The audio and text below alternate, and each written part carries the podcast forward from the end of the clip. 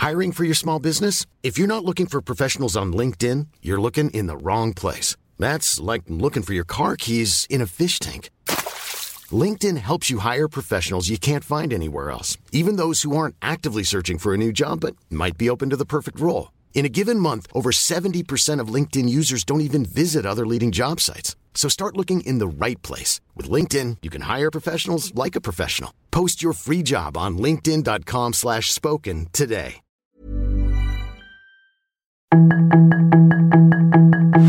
Tarde a tarde, lo que necesitas saber de forma ligera con un tono accesible. Solórzano, el referente informativo.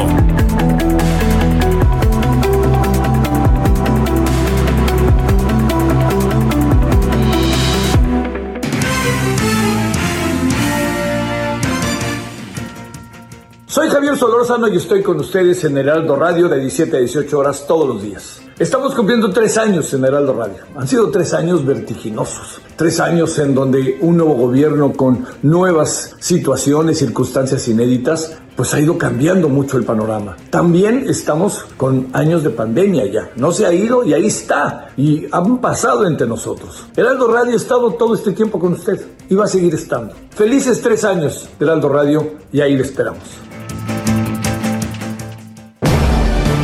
Solórzano, el referente informativo.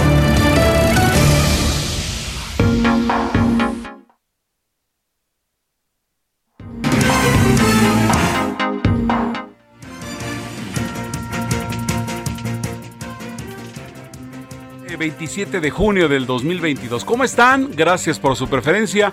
A nombre del titular de este espacio, Javier Solórzano que estará ya incorporándose el día de mañana. Pero por lo pronto, hoy es día de aniversario del Heraldo Radio. Por día exactamente fue un 25, pero nos encanta celebrar y agradecerle a usted que gracias a su preferencia estamos ubicados dentro de las estaciones de cadena nacional con más alto rating. Gracias, gracias a todos los colaboradores, gracias a usted que nos sintoniza en esta en este esfuerzo que a nombre de todo este equipo en la parte de radio, liderada por Adrián Laris Casas, de la dirección general del señor Franco Carreño, de los señores Mieres Zimmerman, de Don Ángel, que ha hecho posible este esfuerzo. Ellos en la parte de la dirección y todos los que colaboramos en esta oportunidad. Por supuesto también de Javier Solórzano, quien extiende a usted las gracias a nivel nacional por su preferencia. Vamos a actualizarnos con la información.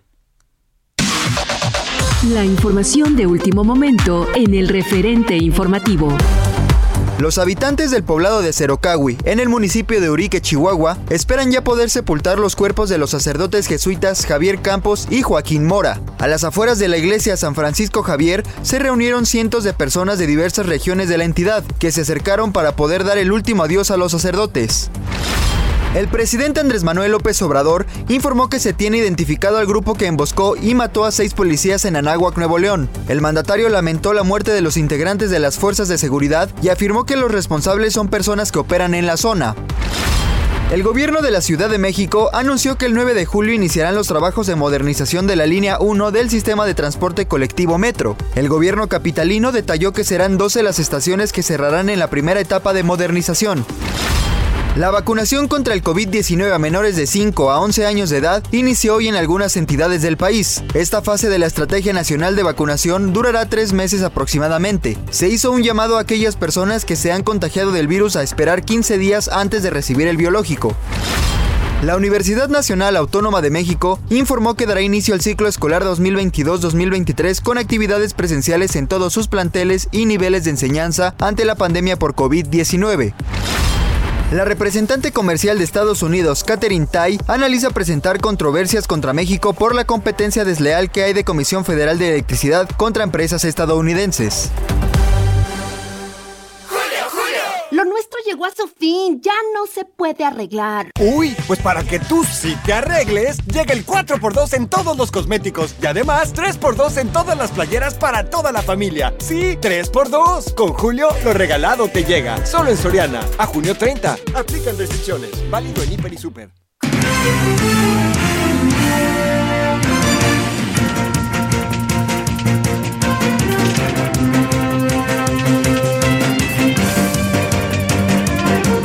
Las 5 de la tarde, 4 minutos tiempo del centro. Gracias por estaros acompañando en el referente informativo. A nombre de Javier no le saluda en esta oportunidad Heriberto Vázquez Muñoz. Localizan túnel Guachicolero en Hidalgo que conecta conducto de refinería en Tula.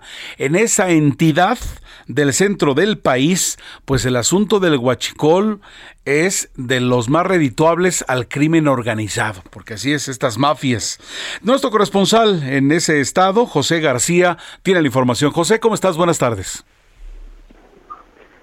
¿Qué tal, Heriberto? Un saludo a ti y a todo el auditorio. Pues comentarte que eh, el día de hoy, durante la madrugada, elementos de la Guardia Nacional y de la Secretaría de la Defensa Nacional localizaron un túnel que conectaba precisamente con el poliducto de Tula y también con la refinería Miguel Hidalgo de Tula, que transportaba hidrocarburo robado.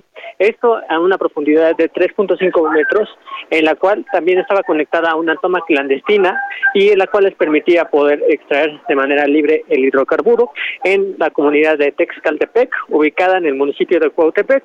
Comentarte también que Cuautepec es uno de los municipios más afectados por el robo de combustible, de acuerdo con datos también de la propia eh, de propios petróleos mexicanos y de la Fiscalía General de la República, en donde se han localizado hasta el momento 283 perforaciones ilegales, lo que da de este año en esa demarcación, ubicándose también entre los 100 municipios con mayor actividad ilícita por esta actividad.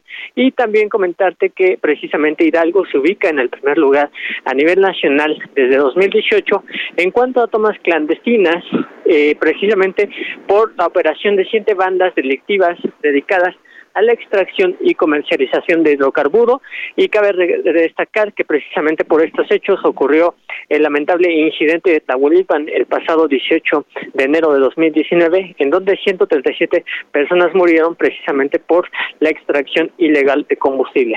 Hasta el momento la Fiscalía General de la República no ha detenido a ninguna persona por este túnel clandestino que ya ha sido clausurado, al igual que la toma clandestina. No obstante, se prevé que continúen los operativos y vigilancia en el municipio municipio debido a la presencia de estas bandas dedicadas a la extracción de combustible y también a la organización conocida como el Cártel Hidalgo que opera en los municipios cercanos y circunvecinos al Estado de México y Querétaro. Es parte de la información que tenemos hasta el momento, Heriberto, con respecto a este túnel huachicolero. Así es. Oye, ahora, ¿por qué es nota? Porque eso de que se descubra un túnel guachicolero, pues ahora sí que uno más, como bien lo mencionaste en esta lista que es de escándalo, localizados 283 tomas. ¿Por qué, esta, por qué en esta ocasión eh, eh, fue nota? ¿Porque viene uno directamente de la refinería? Así es, porque esta eh, se ya está conectada de manera directa con el poliducto. Los otros eh, túneles que se habían localizado únicamente estaban localizados con tomas clandestinas en los oleoductos y en esta ocasión ya es directamente el polioducto de la refinería Miguel Hidalgo. Entonces, sí se trata ya de una forma de inteligencia delictiva mucho más avanzada que en las anteriores ocasiones que han sido clausuradas por las autoridades federales. Además, supongo, José, pues de que se habla de un claro contubernio con trabajadores, ¿no?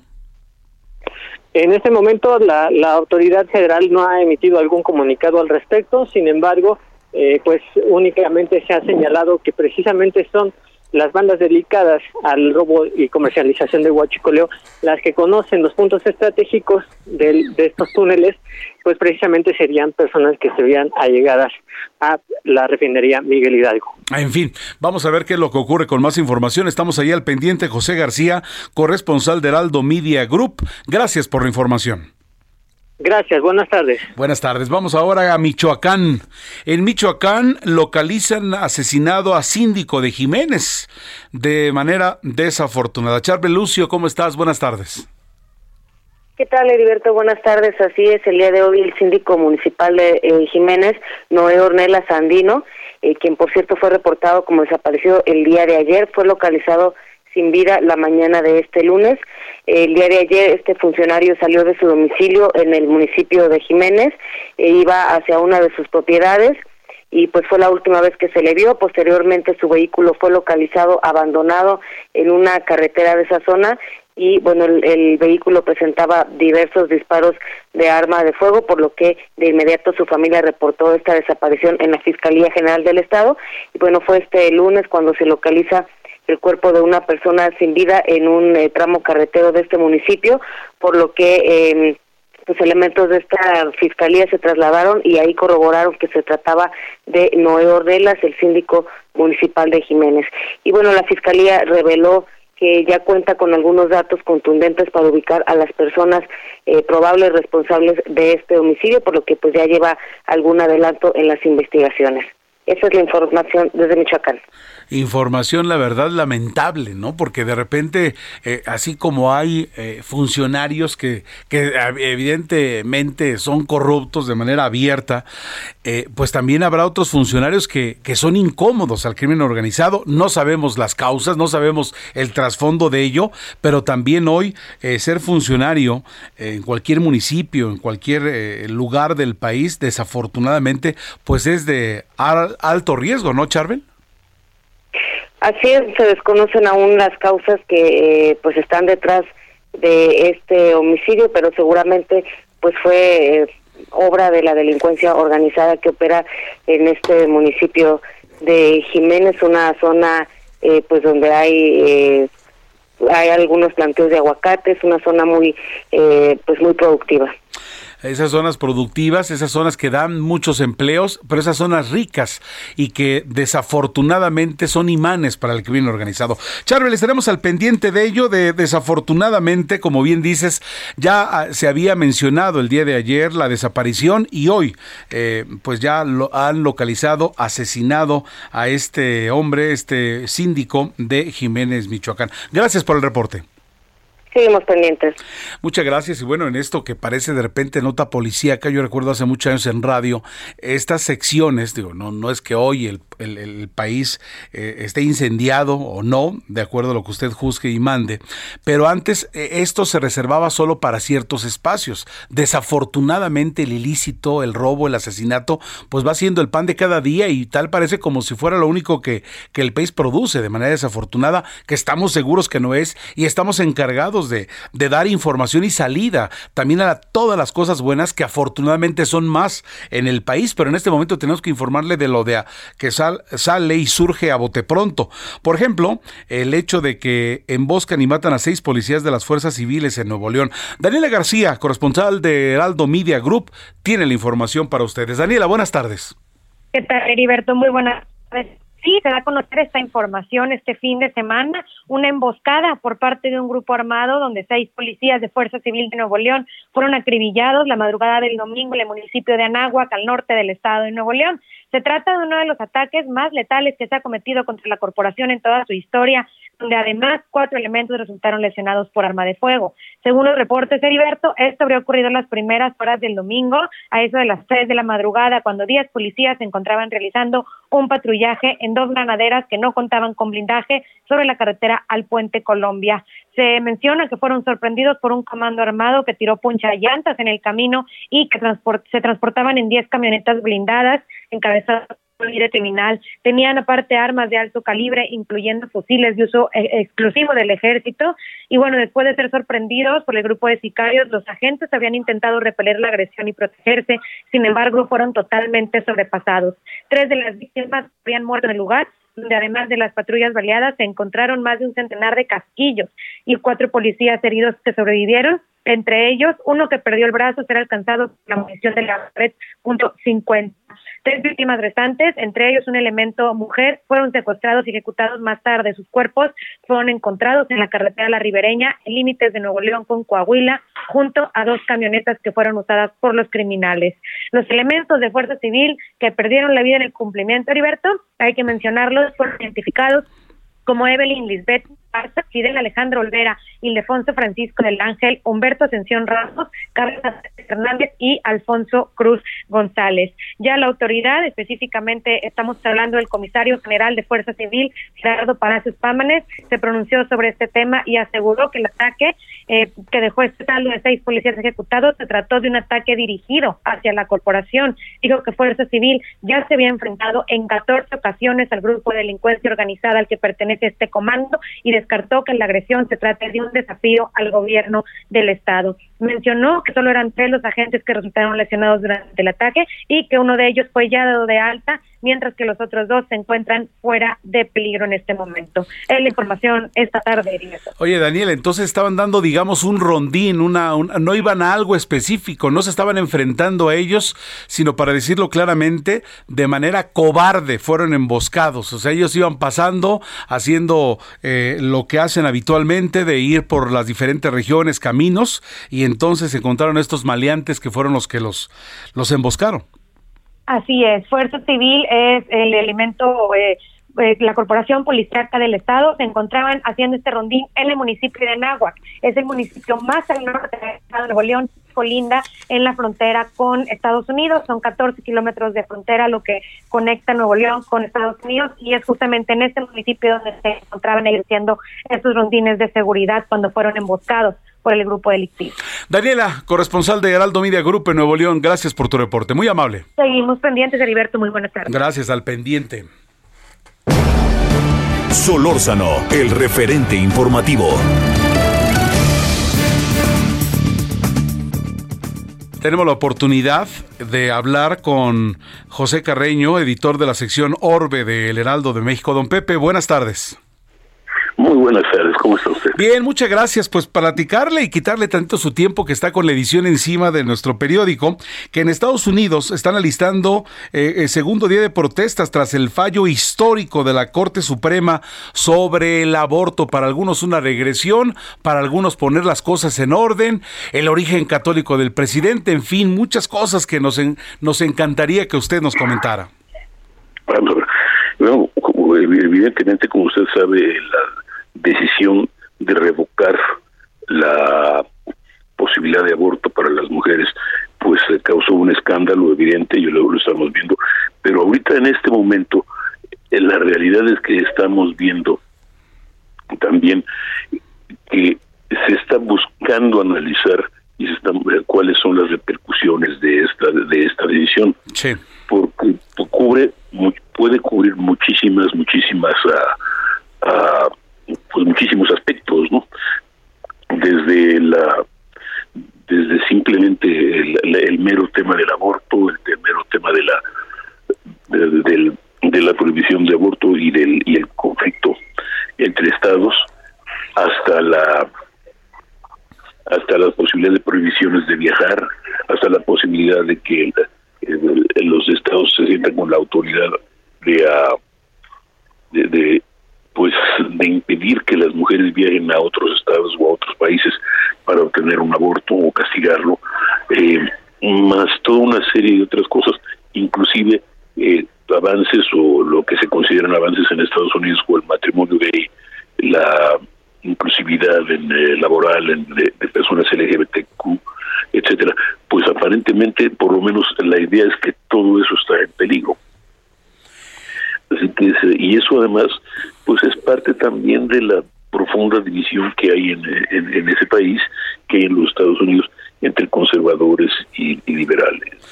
Eh, los conservadores pareciera que están tratando de rescatar eh, literalmente unos Estados Unidos que nunca fueron, así y de hecho un estado, Wisconsin me parece, Wisconsin o Wyoming, eh, está de hecho revitalizando una ley que se dictó en el siglo XIX contra el aborto. Así que eso ya les da una idea de por dónde andan las cosas. Ahora, la otra cara de la moneda.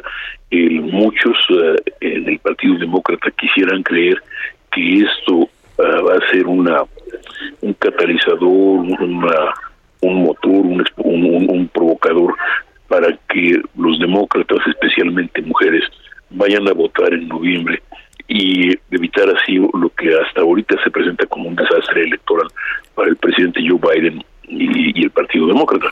El, eh, es un poco difícil, obviamente, prevenir lo que va a hacer, pero sí es una un capítulo más de la guerra cultural entre los dos países, entre los entre conservadores, religiosos y liberales en Estados Unidos. Oiga, don Pepe, entonces también de repente por allí podría ser eh, donde eh, en, en, Estados Unidos y en cualquier parte del mundo se toman decisiones eh, de acuerdo a porque ya tenemos las elecciones encima o pensando o pensando en ellas. Sí, absolutamente, ¿no? Absolutamente. De hecho, el propio Donald Trump hizo saber que pues que esa decisión de la Suprema Corte de Justicia podría afectar a los republicanos en la porque pero obviamente la Suprema Corte de Justicia no se fijó ni se preocupó por, por el impacto en términos de políticos, pero evidentemente los republicanos se están preocupados ahora por, por, una situación de por, por el impacto que eso pudiera tener entre los votantes. Ahora, lo cierto es que por lo pronto hay 26 estados que están ah, eh, prohibiendo o, limitando el aborto en alguna medida, mayor o menor medida, y 23 o 24 que están tratando de preservarlos. Ah, varios de esos estados que están tratando de preservar el aborto eh, son todos son demócratas como ah, California, Nueva York, Massachusetts, etcétera, y los estados que están eh, limitando o prohibiendo el aborto son estados muy republicanos como Texas, como Florida. Así que estamos viendo una división profunda, profunda en los Estados Unidos. Y es que eh, a la, hora de estar viendo las cifras, 26, 23, estamos hablando de, de, casi parejo, este eh, don Pepe, y eso, eso en un, en un país que, que lidera eh, el, la parte pues progresista en el mundo, pues es, es, es difícil, ¿no? La, la, verdad es que hay que decir que, la, que los estados con mayor, con mayor población son ah, normalmente gobernados por demócratas. Esto es California, Nueva York, Massachusetts, o, los demócratas tienen una enorme fuerza como en Illinois. Ah, muchos de los estados en donde estamos ah, de, que, estamos hablando entre los republicanos pues son estados que tienen apenas 600 mil habitantes así el número indispensable para tener un distrito electoral pero en términos de en términos políticos, en términos de poder político, pues están ahí al tú por tú con los, con los demócratas. Así es. Ahora, eh, eh, en las protestas en México de repente protestan, se cierran las avenidas y aflojan a las autoridades. ¿Usted cree que, que esta, este, estas protestas tras este fallo de la Corte Suprema sobre el aborto haga que cambie? ¿O por lo menos que, que, se ponga en algo el, esta decisión, don Pepe? No, francamente no lo veo. No, no digo que sea imposible, pero francamente no lo veo. No es, no sería, no es la primera vez y por otra parte, pues evidentemente también los conservadores están profundamente atrincherados y estaban preparados para una reacción de este tipo, pero uh, pero eh, si vamos a, esto va a ir como es costumbre, lo más probable es que vaya a juicio otra vez y que va, que, que, que, que, que el debate sea largo, prolongado, ah, intenso y, quién sabe a dónde vaya a resultar. Lo que sí sabemos y lo que vislumbramos, de acuerdo a lo que usted nos está comentando, es que la división allí está y, es profunda, ¿no? Pese al resultado, pese a lo que se llegue. Total, total, esto es el, es digamos, uh, mire, eh, recuerde que, por ejemplo, es, eh, los Estados Unidos en, Estados Unidos en este momento 30% de la población cree que Trump fue víctima de un fraude y 50% de la población eh, y 50% de la población cree, que está loco. Pero ese 30% de la población está ahí y no lo no los convencen de, de, de, lo contrario. De, cambiar, de lo contrario. Y igual con el tema de las armas, igual con el tema de obviamente del aborto, igual con toda una serie, y de la religión, por supuesto, con los derechos de los religiosos, siempre y cuando sean cristianos. Así es. Entonces, pues, estamos viendo una, un, estamos viendo una polarización, una polarización que nadie sabe exactamente qué tan qué tan lejos va a llevar. Así es. Así que pues a esperar, don Pepe, a esperar. Pepe Carreño. Así es. José Carreño, director de editor de la sección Orbe del Heraldo de México. Como siempre, gracias por abrirnos el, panorama y saber por dónde viene la información en este análisis puntual que usted siempre hace. Le agradezco que nos haya tomado la llamada, don Pepe.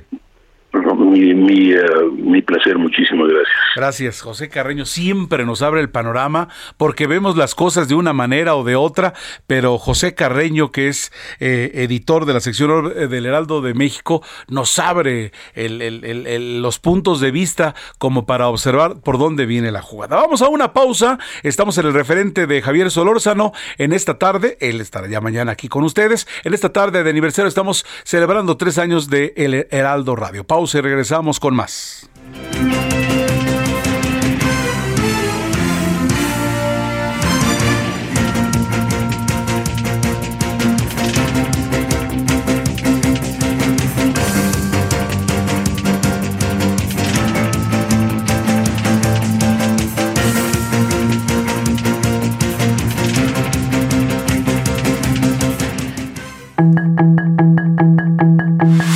Referente informativo regresa luego de una pausa.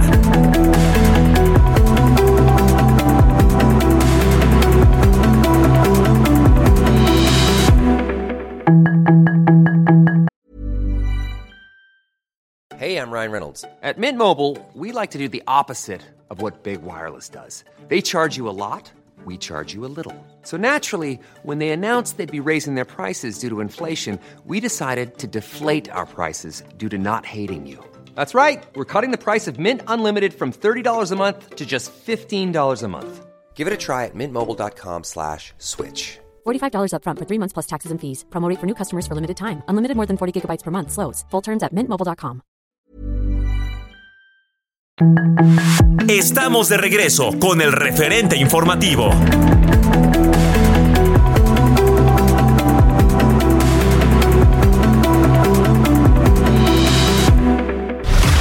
El referente informativo le presentamos información relevante.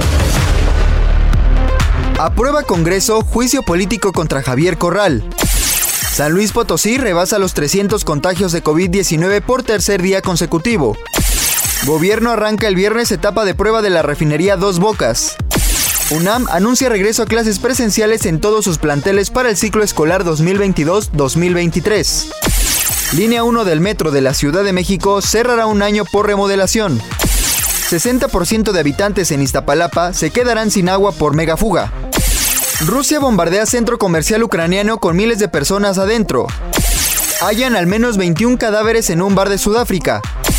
Incremento de inflación frena la recuperación económica. Registra balanza comercial déficit de 8.9 millones de dólares en mayo. Por chismosa, me metí en un enredo. Para salir de enredos, llega el 3x2 en shampoos, acondicionadores y tratamientos capilares. Y además, 3x2 en desodorantes Old Spice, Gillette, Secret, Stefano y Speed Stick. Con Julio lo regalado te llega. Solo en Soriana. A junio 30. Aplican restricciones.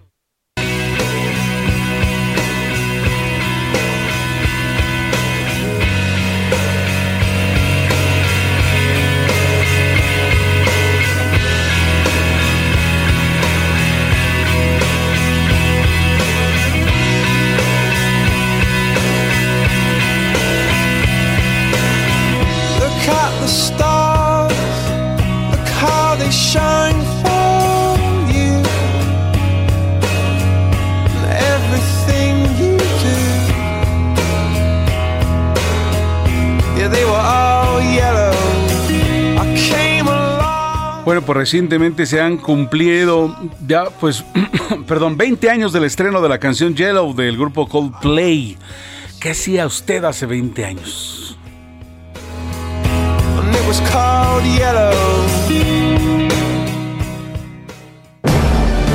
Solórzano, el referente informativo.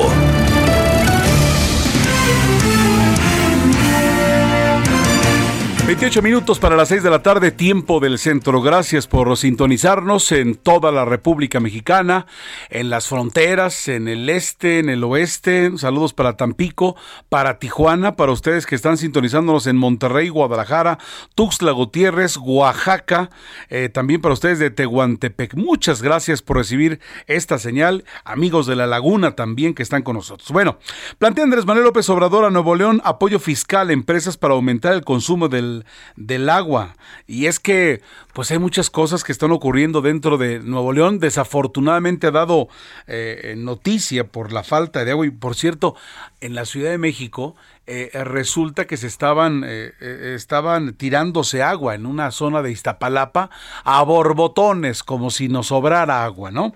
Pero bueno, así va ocurriendo de repente. Tampoco estamos diciendo que, las, que la autoridad haga o no haga nada, simplemente está ocurriendo, pero hay que atenderlo de inmediato. Michelle Zavala está en la línea telefónica para que nos plantee más en torno a lo que hoy está comentando el presidente de la República. Michelle, buenas tardes, te escuchamos en el referente informativo. Alberto, buenas tardes, buenas tardes al auditorio. Efectivamente, pues hoy el presidente Andrés Manuel López Obrador planteó al gobernador de Nuevo León, Samuel García, que opere un acuerdo con las empresas que más gastan agua en Monterrey para aumentar el consumo doméstico. A cambio, pues el presidente Andrés Manuel López Obrador está proponiendo que estas empresas eh, pues tengan algunos apoyos fiscales por parte del gobierno federal. En la conferencia de prensa mañanera, el mandatario nacional indicó que debido al desabasto de agua en Nuevo León hace falta un acuerdo y señaló que los empresarios pues les hace falta más imaginación, talento y experiencia para resolver este tipo de problemas.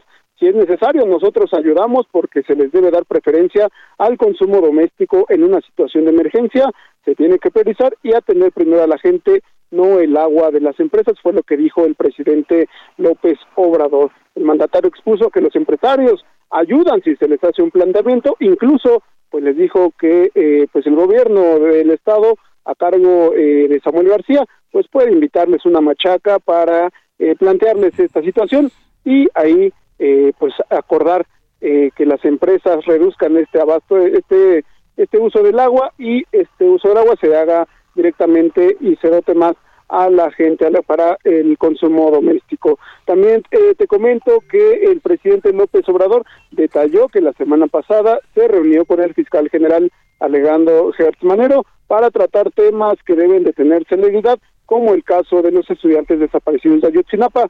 El mandatario nacional aclaró, aclaró, que en este encuentro, que fue el viernes pasado, no se tocó el tema de los audios que fueron filtrados, en los que el fiscal Gertz Manero habla sobre el caso de Emilio Lozoya Austin. No hablamos de los audios, dijo el mandatario, hablamos sobre, eh, pues en el caso del fiscal, de la necesidad de darle más celeridad a asuntos que la gente quiere solución, y quieren que ya se resuelvan o que pasen al Poder Judicial directamente. También te comento que este fin de semana el presidente Andrés Manuel López Obrador realizará a partir del viernes una gira por el estado de Tabasco, donde dará inicio pues ya a los trabajos de la eh, refinería de Dos Bocas eh, en Paraíso Tabasco, donde pues arrancará un periodo de prueba alrededor, eh, se calcula que serían unos seis meses de prueba de esta refinería y el presidente pues ya encabezará este, eh, este evento el día viernes, el día sábado presentará también su informe de seguridad allá en Tabasco y eh, es un informe trimestral donde pues se darán y se expondrán algunos temas de la seguridad nacional. En otro tema también te comento que el líder de Acción Nacional, Marco Cortés Mendoza, sostuvo que la Alianza Va por México, conformada por este partido, también el PRI y el PRD, se mantiene firme a pesar de que hay pristas que han advertido sobre las malas decisiones del presidente nacional del PRI, Alejandro Moreno Cárdenas. En una conferencia de prensa, el líder panista eh, sostuvo que la alianza opositora va más allá de visiones personales o de grupos y seguirán construyendo con quienes representan estas instituciones. Esto lo dijo pues después de que el senador eh, Miguel Ángel Osorio Chong expuso eh, pues que hay malas decisiones por parte del líder nacional priista Alejandro Moreno Cárdenas, a quien pues calificó de incapaz de tomar decisiones. Hasta aquí la información. Vaya, pues mucha información, estamos llenos de ella. Este asunto de Nuevo León nos llama mucho la atención y nos gusta, ¿no? Qué bueno que el gobierno dice para quien se porte bien de acuerdo a estándares o adopte estándares internacionales en torno al consumo del agua, va a haber estímulo, es decir, ya no tan solo por solidaridad, que de por sí debería de ser una, un tema, sino si el gobierno le entra y da instrucciones para coordinarse bien con Nuevo León, pues creo que es en beneficio de todos y sobre todo para la población que es la que más está padeciendo en este momento allá en Nuevo León. Misael, pues como siempre estaremos al pendiente de tus reportes y, e infinitamente agradecidos por tomarnos la llamada. Hasta entonces. Te mando un abrazo, un saludo también al auditorio. Gracias, Michelle Zavala, reportero de Heraldo Media Group. Tenemos a Cintia Stettin eh, en la línea telefónica y es que han anunciado eh, el, cierre de la línea 1 del metro. Del, el 9 de julio inician trabajo, se dice que por un año y pues la verdad es que es sorprendente porque yo, yo que recuerde así de las líneas que ya estaban, de las antiguas, de las que se inauguraron allá en los 70, pues pocas veces se anuncian este tipo de cosas, pero Cintia, Cintia tiene más información y sobre todo, bueno, ¿y cómo le vamos a hacer? Porque el utilizar en el metro para los amigos del país, pues es fundamental. O sea, en, en, ocasiones hemos hecho una rutina de ello y nosotros nada más sabemos que nos tenemos que meter en una, en una línea, nos subimos a una estación, nos vamos a otra y llegamos allí a la escuela, al trabajo, a doquiera que vayamos, pero ¿cómo le vamos a hacer? Cintia, me da mucho gusto saludarte. Muy buenas tardes. ¿Qué tal? Muy buenas tardes a ti y al auditorio. Pues hoy el gobierno de la Ciudad de México informó que a partir del 11 de julio y hasta marzo del 2023 cerrarán 12 estaciones de la línea 1 del metro, esta que va de Panditlán a Observatorio. Esto pues para dar inicio a la modernización integral de esta línea, por lo que pues esta primera fa frase, eh, fase de obras, perdón, abarca de Salto del Agua a Pantitlán y tendrá una duración de ocho meses comentarte que previa a comenzar de manera general con los trabajos, se hará un cierre los días 9 y 10 de julio de, la, de observatorio a Isabel la Católica, esto pues con el propósito de hacerse labores preparatorias en el sistema eléctrico y de vías. Comentarte que estos dos días estarán abiertas en operación el tramo de Panditlán a Pino Suárez. Comentarte pues que la jefa de gobierno Claudia Sheinbaum refirió que esta modernización pues eh, constará de dos fases, una segunda fase que será el tramo y el cierre de observatorio a Valderas y que durará seis meses, es decir, eh, para agosto del 2023 ya tendríamos una línea 1 completamente nueva y renovada con un mejor servicio para los usuarios. Comentarte que alrededor de 750 mil personas utilizan esta línea del metro y si bien dices, pues es importante. También las autoridades dijeron que es de suma eh, urgencia que se haga esta eh, modernización toda vez que eh, pues la vida útil de estos sistemas de transportes de 40 años, la línea 1 tiene 53, por tanto ya debe de empezar. Comentarte algunos de los beneficios que tendrán pues los usuarios es que habrá 29 trenos, trenes nuevos, incluso se reducirá el tiempo de traslado entre Observatorio a Pantitlán y es que de 40 a 50 minutos que se hacen actualmente eh, pues se podrá hacer este este pues digamos este tramo este este recorrido en 30 minutos. Eso es lo que prometen las autoridades con esta modernización de la línea. Pues dicen que cada 90 segundos arribará un tren a los andenes. Comentarte pues que se han dicho que eh, justo como alternativas viales el secretario de movilidad Andrés Layuz dijo que se eh, dará un total de 220 unidades de RTP que ofrecerán servicio paralelo a la línea 1, es decir, en este tramo cerrado que es de Salto del Agua a Pantitlán, y dejó en claro que el costo será de 5 pesos y no se pagará tarifa extra por transbordo al pasar de estos camiones de RTP a la línea a las líneas o las estaciones que sí están funcionando de la línea 1 que seguirán eh, funcionando. Esto siempre y cuando se utilice la tarjeta de movilidad integrada también habrán pues otras alternativas como la línea 4 del Metrobús, eh, la línea 2 del trolebús que va de Chapultepec a Pantitlán, así como corredores de transporte que tienen cerca de 200 unidades que transitan también pues en paralelo con esta línea del metro. Hay un sitio web que habilitó el gobierno de la Ciudad de México que es la nueva línea 1.cdmx.gov.mx en donde podrán consultar estas alternativas. Y finalmente dijeron que habrá alrededor de 400 personas en campo apoyando a los usuarios, eh, diciéndoles qué eh, alternativas de transporte tienen, así como ofreciéndoles trípticos informativos, justo para que este, pues digamos, este, este proceso de renovación de la línea no sea caótico para los usuarios. Es la información que tenemos. Vaya, vaya información. Es la línea de color rosa para quienes habitan la Ciudad de México, quienes han eh, estado de visita. Y, y, tiene pues eh, estaciones emblemáticas. La que tiene un nombre que mucha gente conoce precisamente, el Metro Valderas, una, una canción de, del Tri. Oye, nada más un dato, Cintia. En nueva línea 1 es uno con escrito o con número donde la gente va a poder eh, eh, tener información en torno a ello. Que nos decías 9linea1.com. ¿Nos puedes reiterar? ¿Y si es uno con letra o con número? Claro que sí, mira, la página es la nueva. La nueva. L1, es decir, con letra L y un 1, punto, go, punto, cdmx.gov.mx. Hasta más fácil, L, la L de Lalo y el número 1, ¿cierto? Correcto, punto Ahí es donde podrán checar estas alternativas, donde también podrán checar información respecto al cierre de esta línea y pues eh, a ver qué es lo que eh, le conviene más al usuario, que si bien se va a incrementar en, un, en 20 minutos su tiempo de traslado que hacen actualmente por el cierre de esta línea, pues prometen que habrá una recompensa una recompensa pues de 30 minutos que serán de Observatorio Pantitlán. Así es, y aunque no lo prometieran, Cintia, el solo hecho de que ya se vaya a actualizar es lo que todos queremos. ¿no? Uno de los puntos, estaba recordando, donde más afectaciones hay es de repente, porque esta línea también tiene eh, líneas eh, cruzadas, ¿no? Donde se hacen, eh, donde tú pasas de una línea para otra. Y, y el caso más sonado, donde es un mundo de gente siempre, es por ejemplo Pinos Suárez.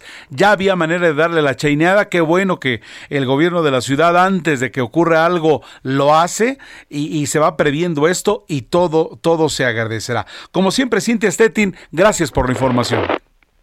Seguimos pendientes, muy buenas tardes. Buenas tardes, bueno. Solórzano, el referente informativo. Julio, Julio. Amor, Sí llego para la cena. Lo que llega para la cena y la alacena es el 3x2 en todos los aceites de oliva, vinagres, catsups y mostazas. Y además, 3x2 en saborizantes en polvo para leche. Con Julio a lo regalado te llega. Solo en Soriana. A junio 30. Aplican restricciones. Agradecemos en mucho la presencia del ingeniero Eduardo Ramírez Cato, ingeniero especialista en infraestructura ferroviaria, ya que tras medio siglo de vida, como lo hemos estado escuchando, la línea 1 del metro cerrará un año por modernización. Ingeniero, ya era justo y necesario, ¿no? Sí, por supuesto, Heriberto, aunque raro que no se haya aparentemente dado mantenimiento, cerrar la línea por un año, pues... Yo no me eh, acuerdo. Eh, no, nunca, ninguna línea del metro, es más, ninguna línea férrea, ninguna se cierra para modernizarla cuando se ha hecho las cosas que se deben de hacer. Ahora me sorprende que se cierre para eh, darle mantenimiento, le hace o bien, como lo dicen, eh, modernizarla esto se puede hacer en las horas en que no circula el tren, es lo que usualmente se hace en todos los medios de transporte. Es que el director del metro, Guillermo Calderón, había dicho que no es posible realizar trabajos en periodos de tres a cuatro horas, que es lo que nos está comentando ingeniero, pues se calcula que se van a mover volúmenes de balastro, que es algo así como la grava, de hasta 150 mil metros cúbicos. Sí, eh, bueno, evidentemente no se mueven con, con pala. Esto hay unos eh, eh, autos, bueno, unos carros especiales, unas tolvas, que es, es como se distribuye el balasto. Ciertamente debe de, de haber degradación del balasto, pero a nosotros personalmente yo he tenido responsabilidad en hacer trabajos nocturnos en Monterrey, en el metro de Monterrey. En cuatro horas hay que hacer estos trabajos, no se eh, no suspende el tráfico diario, pero uno tiene tres horas, cuatro horas para eh, trabajar en la vía y hay que salir. Es un avance mucho más lento, por supuesto, pero si el mantenimiento hubiera existido permanentemente, creo yo que no hubiéramos llegado a este tipo de casos de privar a 750 mil personas utilizando el servicio de transporte durante un año, pues es realmente un crimen. Pues sí, pero bueno, tal vez el, el, número de, cosas que se tienen que, hacer, tal vez la afectación es tan profunda que pues hay medidas, hay medidas eh, dolorosas, ¿no? Porque se habla de, de trenes y vías nuevas, de sistema de control, señalización, este, en fin, cualquier cantidad de cosas, ingeniero. No, ciertamente, qué bueno que se hace y qué bueno que sea para beneficio de la, de la ciudadanía. Eh, no hay mejor cosa que tener un servicio de transporte masivo como es el metro en buenas condiciones y qué bueno también que se haga antes de que vaya a suceder algún tipo de percance como el que hemos tenido en la línea en la línea 12.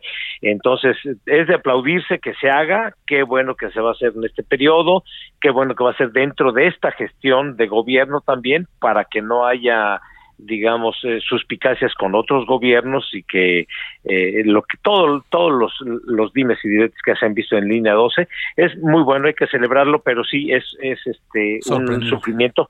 Es un sufrimiento para 750 mil personas de uso diario de esta línea pues el que van a tener que soportar. Sí, eso e, es una locura. Y también de repente estaba pensando con lo que me estaba mencionando, ingeniero, que, que se ha dicho históricamente que, que no se hacen obras que no se vean, porque no son las más lucidoras. Sí, o sea, como quiera el metro ya está, está funcionando, puede que haya muchos problemas entre estación y estación, pero nosotros nada más ascendemos y nos bajamos y ya, ¿no? Pero hay mucho más de fondo y creemos que de verdad, qué bueno que no ha pasado nada que se tenga que hacer, sino se haga de manera preventiva, sea como sea. Sí, por supuesto, yo, yo siempre he sostenido, eh, no hay obra que algún político quiera hacer que no se note. Bueno, creo yo que esto en el en la calidad del servicio va a repercutir en el agradecimiento de la de la gente y sobre todo teniendo la certeza de que no va a haber algún riesgo para la operación, que eso sería lamentabilísimo, algún accidente, en, imaginémonos en la línea 1, sobre todo emblemática, y en un túnel, o sea, no quiero imaginarme. Sí, no, no, no, no, no. Entonces, desde ahí se aplaude, sorprende porque se va a hacer, porque no ha pasado nada, como de repente ocurre, ¿no? En muchas partes del país o históricamente con las autoridades, eh, después del niño ahogado, ¿no? Pero qué, bueno que alguien dijo, toma el toro por los cuernos, desafortunado el año que usted, que se nos viene encima de caos, va a ser una locura, pero qué bueno finalmente que se está haciendo. Ingeniero Eduardo Ramírez Cato, especialista en infraestructura ferroviaria, gracias por su tiempo y aclararnos eh, en más eh, lo que va a haber detrás de esta línea uno del metro y de esta, de esta modernización aparente. Gracias a ti, Heriberto. Hasta luego. Muchas gracias. Bueno, pues ahí está las palabras de un especialista. Solórzano, el referente informativo.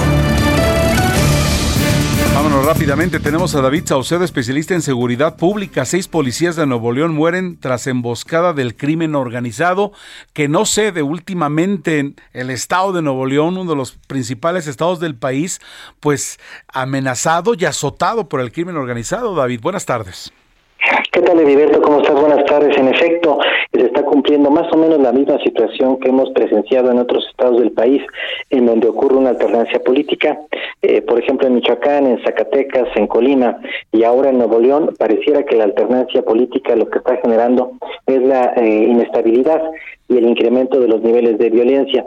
En el caso específico que, que estamos comentando el día de hoy, eh, este evento, la muy lamentable, donde pierden la vida seis elementos de la policía estatal, eh, ejemplifica muchas de las deficiencias que tiene eh, los cuerpos de seguridad pública.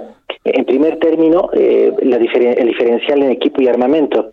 Las policías municipales, las policías estatales, utilizaron unos vehículos normales sin ningún tipo de blindaje, mientras que los sicarios, los asesinos, iban en camionetas con blindaje 5 Plus, que incluso pueden resistir un disparo de bazooka.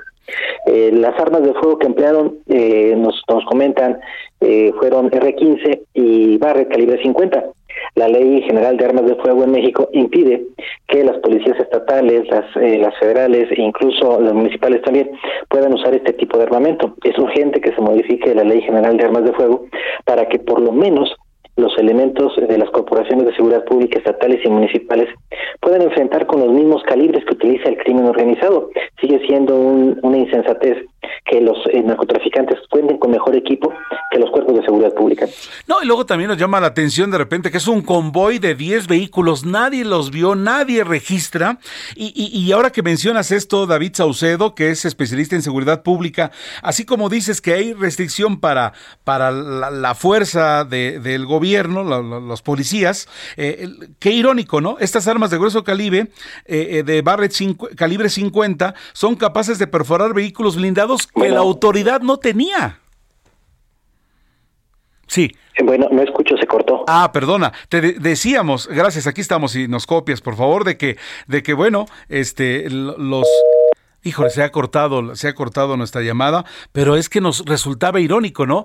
Están preparados ellos con automóviles, con camionetas blindadas y los policías no tienen blindadas. Y a, pesar de que ellos no tienen blindadas, los delincuentes atacaban con calibres que eran capaces de perforar vehículos blindados que la autoridad no tiene. Entonces, de ahí lo lamentable del asunto, realmente, realmente hay, es una disparidad donde ni siquiera se pelea de igual a igual David Saucedo. Ya de regreso. Así es, en este caso en particular, eh, de acuerdo con las informaciones preliminares que se han dado a conocer por parte de las autoridades, todas ellas filtraciones, lamentablemente, pareciera que fue el cártel del noreste, una de las organizaciones criminales que tiene tiempo asolando la región, la que eh, perpetró este, este asesinato. Eh, está en una pugna con otras cuatro organizaciones criminales tratando de obtener el control de eh, de drogas hacia los Estados Unidos. Hay que recordar que Nuevo León forma parte de esta red de trasiego de drogas hacia los Estados Unidos y a muchos puntos y ciudades fronterizas. Entonces, eh, este operativo en donde fueron emboscadas las fuerzas de seguridad pública, eh, fue evidentemente una acción no autorizada por la propia dirigencia del, del, del cártel, seguramente habrá eh, eh, decisiones al interior de la misma organización, pero eh, lo que tiene que haber por parte de la autoridad es una respuesta muy contundente. No se puede permitir que sean asesinados de manera impune elementos de seguridad pública sin que haya un castigo y se ponga a los responsables en, en, manos de las autoridades. David Saucedo, gracias, buenas tardes, muy amable, seguiremos platicando contigo. Daniel Román, Javier Solórzano, Heriberto Vázquez de este lado, deseamos la mejor tarde para ustedes. Viene Jesús Martín Mendoza, súbale al volumen.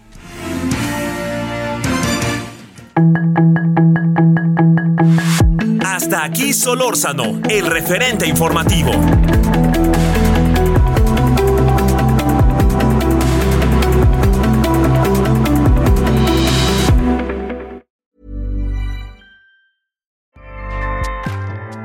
ACAST powers the world's best podcasts. Here's a show that we recommend. The Real Housewives is a guilty pleasure for most, but if you're looking to not feel guilty about that pleasure, tune in to Everything Iconic with me, Danny Pellegrino, where I break down all the messy moments and behind the scenes antics of Bravo's popular franchise. And on Everything Iconic, I also interview celebrity guests like Kelly Ripa, Kiki Palmer, Drew Barrymore, Cameron Diaz, and more about their guilty pleasures, their past work, and so much more. So if you're pop culture obsessed and find yourself watching way too much reality TV like me, tune in to Everything Iconic with Danny Pellegrino wherever you listen to podcasts. ACAST helps creators launch, grow, and monetize their podcasts everywhere. ACAST.com.